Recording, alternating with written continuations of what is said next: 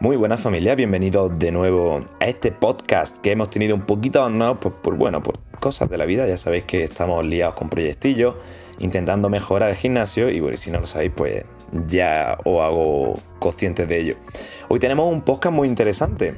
Que, del que tenemos mucha ganas de hablar, porque bueno, como es normal en el deporte, han ocurrido, ocurren cosas y hay gente que se lesiona si no haciendo deporte fuera. Entonces, hoy vamos a abordar el tema de las lesiones. ¿Qué ocurre cuando me lesiono? ¿Tengo que dejar de entrenar? Eh, ¿Tendría que entrenar como un loco? ¿Qué opciones tengo? Así que como es un tema en el que hemos vivido de cerca tanto los entrenadores como las personas que estáis entrenando, supongo que todos en alguna vez en la vida hemos tenido alguna lesión de cualquier tipo, entonces vamos a enseñaros a abordar estos temas y bueno, y quitarle hierro al asunto, porque al final las lesiones son cosas que o nos han ocurrido o que nos van a ocurrir a todos.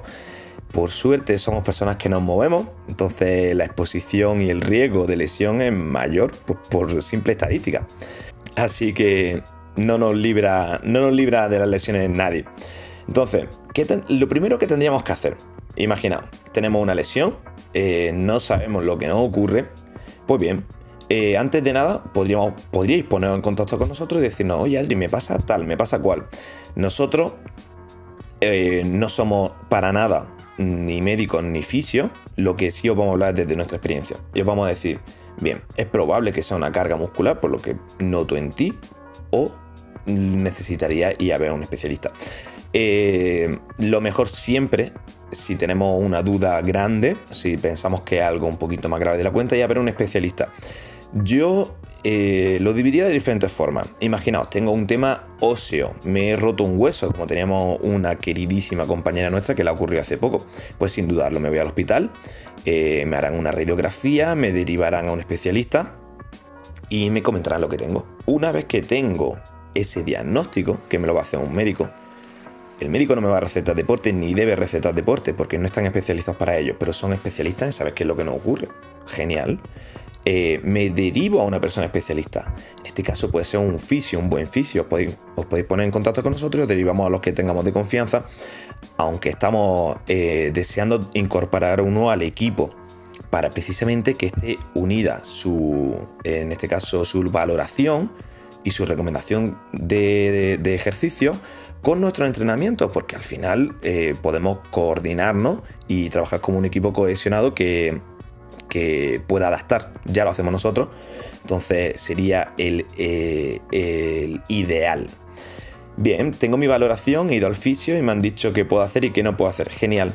Ya por delante lo que se nos plantea un camino de recuperación precioso, porque al final recuperarse de una lesión es un camino muy bonito del que te das cuenta cuando has salido de ella, cuando estás dentro de una lesión, lo último que tienes ganas es de seguir lesionado, es normal. Pero hay un camino muy bonito que es que estoy conociendo mi cuerpo, estoy viendo que mi cuerpo se puede recuperar, eso es brutal, parece magia. Mi cuerpo se puede recuperar de casi todo y aparte, joder, me puedo mover.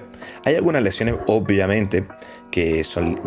Uy, por aquí está Don, Lolo queriendo salir en el podcast. Hay algunas lesiones obvia que por su componente peligroso que puede ser en la columna o cierta nos impiden movernos. Pero salvo algunos casos muy graves y bastante puntuales, lo normal es que con cualquier tipo de lesión puedas moverte. Ahora, ¿qué ejercicios son los que debe y no debe hacer? Pues ya entra en juego valorar y ver hasta qué punto no llega nuestro dolor y empezar a jugar con eso. Ya os digo, un periodo muy divertido. Entonces, en el momento en que os lesionáis, ya tengáis, ya tenéis eh, bueno, un parte médico o habéis ido a un fisio, lo siguiente que debéis de hacer es poner en contacto con nosotros. Vamos, lo siguiente y de lo primero. Porque nosotros, eh, nuestra forma de trabajar, hemos ido evolucionando mucho y ahora ya sí que podemos decir que somos bastante buenos a la hora de comunicarnos con el resto del equipo. Tenemos un sistema de trabajo muy, muy bueno en el que sabemos cuando pasa una persona algo, lo sabemos todos los coaches a la vez y todos los coaches trabajamos en la misma línea. Brutal esto. Brutal porque en el momento en el que sepamos que X persona tiene un dedo roto, a la que le doy muchísimo beso desde aquí, eh, todos los coaches ya sabemos qué hemos hecho con ella, qué cosas han funcionado, qué cosas no están funcionando y vamos en la misma dirección todos. Entonces, eh, la recuperación va a ser mucho mayor porque trabajamos todo en cohesión. Cuando no son cosas graves, Imaginaos temas musculares, que esto sí es muy común, porque una rotura es menos común o una rotura de menisco es menos común, pero cuando no son casos graves, ¿qué debemos hacer? Pues también podríamos pedir cita en un fisio. Los fisios al final son expertos en tratar la musculatura y en saber de dónde pueden venir dolores. Porque la seguridad social, por desgracia, para estas cosas no funciona bien. Para otras cosas son geniales y hoy estamos todos súper contentos de la seguridad social, pero para estas cosas no funcionan bien. Entonces yo directamente iría a la, a la sanidad privada, en este caso un fisio, un buen fisio, que tengan incluso herramientas que nos pueda hacer una ecografía y pueda determinar bien de dónde vienen nuestros dolores. Y una vez que estamos en el fisio, de la misma forma que os diga o que lo, lo deriváis a nosotros y que nos diga qué debéis y qué, y ejercicio recomienda. De la misma forma vamos a adaptar. Aprovecho esto para recordaros que cualquier problema que tengáis, sea del tipo que sea, es adaptable y nosotros vamos a trabajar para adaptarlo. Yo os digo, tenemos una muy buena comunicación, todos los coaches nos preparamos la clase antes de dar la clase, tenemos conciencia de lo que ocurre y os tenemos preparado adaptaciones. Cuando no lo sabemos, imaginaos, llego hoy a clase y digo, hostia, es que me está doliendo mucho el hombro, pero yo como coach me entero hoy en clase. Claro, yo te iba a adaptar al momento, pero no te tengo preparada una clase. Si lo sabemos con antelación, podría aprovechar ese trabajo que hacemos fuera, fuera de las clases, fuera la parte que no veis, y os tendremos preparada una clase. Lo hacemos con mucha gente.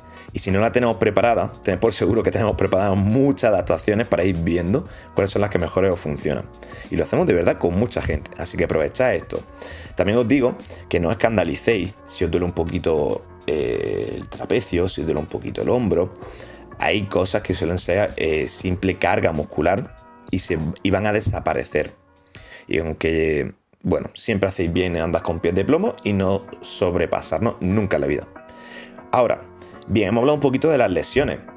Eh, me gustaría hablar un poquito también, antes de meterme en historias personales súper aburridas para vosotros y para mí súper guay de, de soltar, me voy a meter también en cómo podemos evitar las lesiones. Porque este tema es evitable, las lesiones son evitables. Algunas no porque son accidentes, pero hay otras que sí se pueden evitar seguramente cuando me llegáis con una lesión a clase, o bueno, si no a mí, pues bueno, cuando llegáis con una lesión, un buen coach te va a preguntar, ok, te está ocurriendo esto, eh, vamos a analizar de dónde viene. Porque todas las lesiones vienen o bien de un mal patrón de movimiento o de malos hábitos. El mal patrón de movimiento eh, son los redactadores, los expertos en poder determinar de dónde viene pero bueno, son el venir de tobillo, de espalda, de posiciones en los hombros, son los más clásicos. Luego hay otros mucho más complejos, que obviamente son los que más expertos en este tema que podrían deciros. Pero bueno, eh, quitando el patrón de movimiento, vamos a meternos en cómo es nuestro descanso, cómo es nuestra alimentación y cómo está siendo mi vida. Imaginaos, tengo una vida sedentaria en una posición de escritorio, entonces es bastante probable que mi hombro y mis trapecios estén cargados, que es bastante probable porque me paso 8 horas al día con una mala posición. Si a eso le sumo que descanso poco, que mi estrés es alto, que mi hidratación y mi consumo de proteínas son bajas, pues estoy en el escenario perfecto para que me ocurra una lesión. Las lesiones al final son cúmulos de cosas mal hechas o accidentes. Los accidentes los vamos a quitar de esta, de esta parte porque, oye, un accidente le puede ocurrir a cualquiera. Pero una lesión por, por carga es un cúmulo de cosas mal hechas.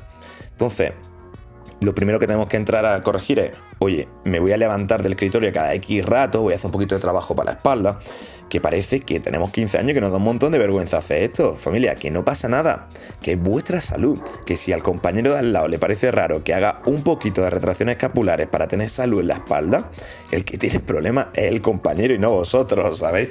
Porque vosotros vais por el camino correcto, estáis haciendo lo mejor para tener eh, el mejor físico en este caso, no hablamos de estético, sino de, patrón, queremos un físico que se mueva bien que no nos moleste nada.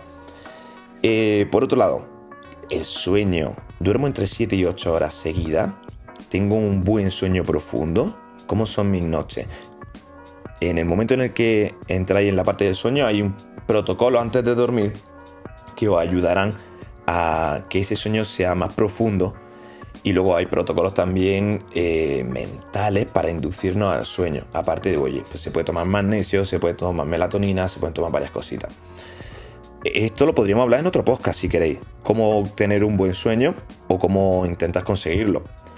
Y luego lo siguiente, hidratación y proteína o alimentación. Porque bueno, la proteína eh, eh, ayuda, por supuesto, a la regeneración muscular y a, y a recuperarnos de lesiones. Pero no solo la proteína es importante, sino las calorías. Aunque algunas personas viven en exceso de calorías, otras personas viven en déficit. Y vivir en déficit calórico durante un tiempo muy prolongado también puede aumentar el riesgo de lesión. Son muchas cositas si os dais cuenta. Al final una lesión no ocurre por azar, ocurre por un cúmulo de cosas mal hechas. Entonces, poquito a poco, e intentando atender a todo esto, es como vamos a ir corrigiendo y cómo vamos a ir saliendo de ese, de ese momento crítico que es una lesión. Y me gustaría recordar de nuevo, eh, como hemos dicho antes, que una lesión puede parecer algo mal, pero vamos a verlo desde el punto de vista positivo, que también lo tiene. Imaginaos, tengo una lesión en el hombro. Pues de repente voy a empezar a entender cómo funciona mi hombro, qué movimientos realiza, la musculatura que me duele, qué movimientos realiza, y luego empezaré a darme cuenta de que, oye, hay una progresión y una... Eh, mi, cuerpo irá asimilando poquito a poco más y más carga, voy viendo cómo se va recuperando. Es un proceso de verdad de análisis interno que nos saltamos y que es chulísimo. Al final, ya os digo, nuestro cuerpo es una máquina súper bien engrasada donde todo está conectado. Desde la simple pisada te puede hacer que te duele la espalda. Entonces, imaginaos qué importante es.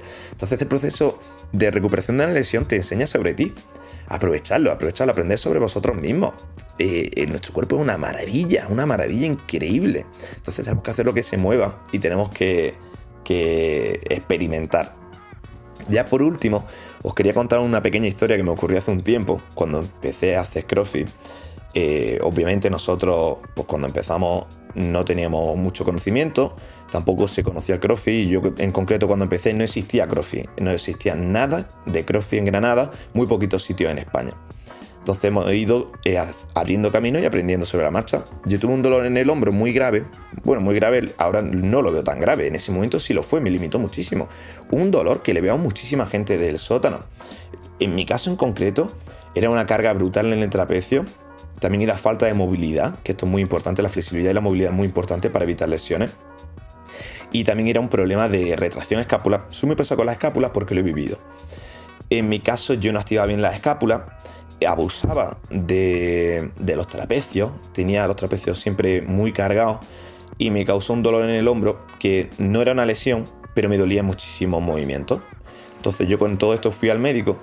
Claro, mm, cualquiera que pueda acceder a mi historia al médico, que no deberíais poder, pero cualquiera que pueda, verá que yo he ido al médico seis veces u ocho veces en mi vida. No he ido para nada. Por suerte no tenido necesidad y tampoco voy por cosas que no considero importantes. Entonces, ante la sorpresa de que yo en mi historial médico, yo no conocía a mi médica, llegué, le conté mi situación y me dijo palabras literales que no se me olvidará nunca, que es que los deportistas somos muy hipocondríacos. Eso te hace reflexionar, ¿realmente somos hipocondríacos o es que nos preocupamos por nuestro cuerpo? ¿O es que conocemos nuestro cuerpo y nos preocupamos más que una persona normal? o es que sabemos que nuestro cuerpo lo llevamos a límites y no queremos que esté mal. Entonces, realmente los deportistas son muy hipocondríacos, es verdad, es verdad, lo somos. Eh, pero en este caso, la respuesta del médico me pareció muy poco acertada y ni mucho menos me ayudó a, solucionar mi problema. No me hicieron una resonancia, no me hicieron una radiografía, no me hicieron nada se terminó solucionando por investigación y conocimiento. Es verdad, en mi caso, que pude haber ido a un fisio, tampoco conocía la labor tan importante que hace el oficio y me hubiese ahorrado mucho tiempo. Con el tiempo he vuelto a tener una lesión, ahora actualmente me he roto el menisco, me lo rompí pues, por mayo, un poquito antes del mayo de este año 2021, el año pasado.